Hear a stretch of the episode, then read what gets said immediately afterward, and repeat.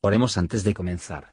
Señor, por favor, déjanos entender tu palabra y ponerla en nuestros corazones. Que moldee nuestras vidas para ser más como tu Hijo. En el nombre de Jesús preguntamos. Amén.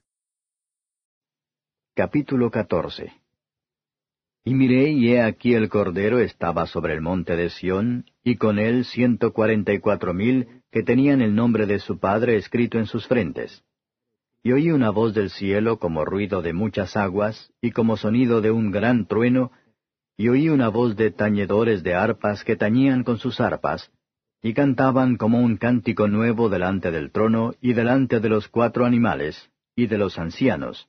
Y ninguno podía aprender el cántico, sino aquellos ciento cuarenta y cuatro mil, los cuales fueron comprados de entre los de la tierra. Estos son los que con mujeres no fueron contaminados porque son vírgenes. Estos, los que siguen al Cordero por donde quiera que fuere. Estos fueron comprados de entre los hombres por primicias para Dios y para el Cordero. Y en sus bocas no ha sido hallado engaño, porque ellos son sin mácula delante del trono de Dios. Y vi otro ángel volar por en medio del cielo, que tenía el Evangelio eterno para predicarlo a los que moran en la tierra, y a toda nación, y tribu, y lengua, y pueblo, diciendo en alta voz, Temed a Dios, y dadle honra, porque la hora de su juicio es venida, y adorad a aquel que ha hecho el cielo y la tierra, y el mar y las fuentes de las aguas. Y otro ángel le siguió diciendo, Ha caído, ha caído Babilonia, aquella grande ciudad, porque ella ha dado a beber a todas las naciones del vino del furor de su fornicación. Y el tercer ángel lo siguió diciendo en alta voz, Si alguno adora a la bestia y a su imagen, y toma la señal en su frente o en su mano, éste también beberá del vino de la ira de Dios, el cual está echado puro en el cáliz de su ira, y será atormentado con fuego y azufre delante de los santos ángeles y delante del Cordero. Y el humo del tormento de ellos sube para siempre jamás. Y los que adoran a la bestia y a su imagen, no tienen reposo día ni noche, ni cualquiera que tomare la señal de su nombre. Aquí está la paciencia de los santos, aquí están los que guardan los mandamientos de Dios y la fe de Jesús. Y oí una voz del cielo que me decía, Escribe, Bienaventurados los muertos que de aquí adelante mueren en el Señor.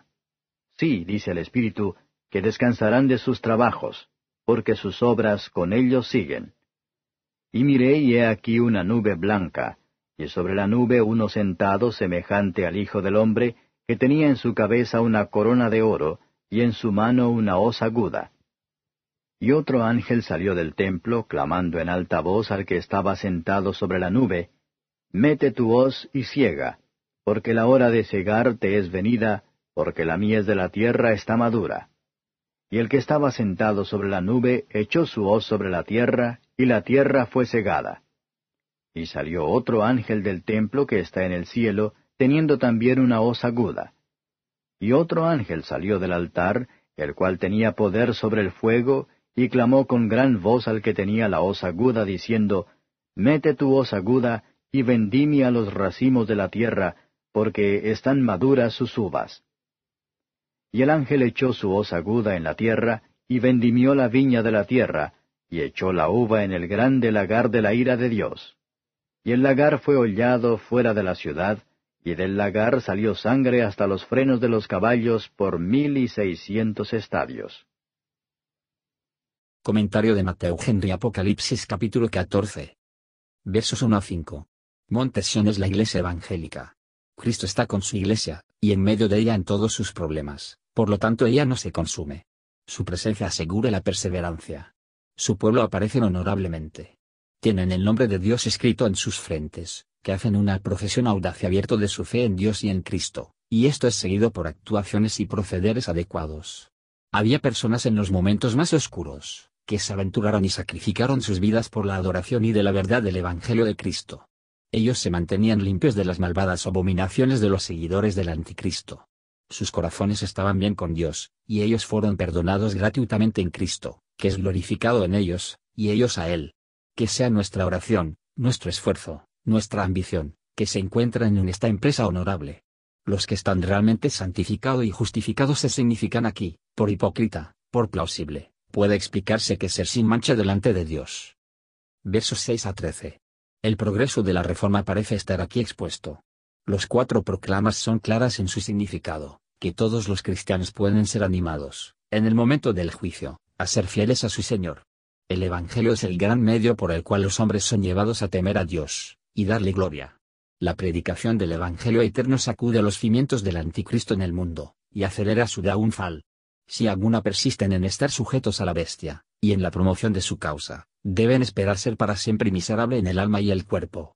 El creyente es aventurarse a sufrir cualquier cosa en la obediencia a los mandamientos de Dios, y profesar la fe de Jesús. Que Dios concede su paciencia en nosotros.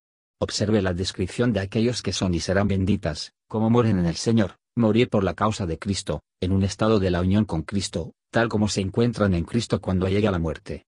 Ellos descansan de todo pecado, la tentación, la tristeza y la persecución, porque ahí los impíos dejan de perturbar, no los cansados están en reposo. Sus obras con ellos siguen, no te vayas antes de que su título, o la adquisición, pero seguirlas como pruebas de su haber vivido y muerto en el Señor, la memoria de ellos será agradable, y la recompensa por encima de todos sus servicios y sufrimientos. Esta es asegurada por el testimonio del Espíritu, dando testimonio con su Espíritu, y la palabra escrita. Versos 14 a 20. Advertencias y juicios no haber reforma producida, los pecados de las naciones se llenan y se vuelven maduros para juicios, representados por una cosecha, un emblema que se utiliza para significar la reunión de los justos, cuando está maduro para el cielo, por la misericordia de Dios. La época de la cosecha es cuando el maíz está maduro, cuando los creyentes están maduros para el cielo, entonces el trigo de la tierra serán reunidas en granero de Cristo.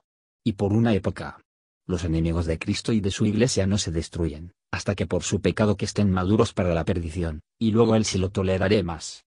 El lagar es la ira de Dios, alguna terrible calamidad, probablemente, la espada, el derramamiento de la sangre del impío, la paciencia de Dios para con los pecadores, es el milagro más grande del mundo, pero, aunque duradera, no va a ser eterna, y madurez, el pecado es una prueba segura de juicio a la mano. Gracias por escuchar y si te gustó esto, suscríbete y considera darle me gusta a mi página de Facebook y únete a mi grupo Jesús Answers Prayer.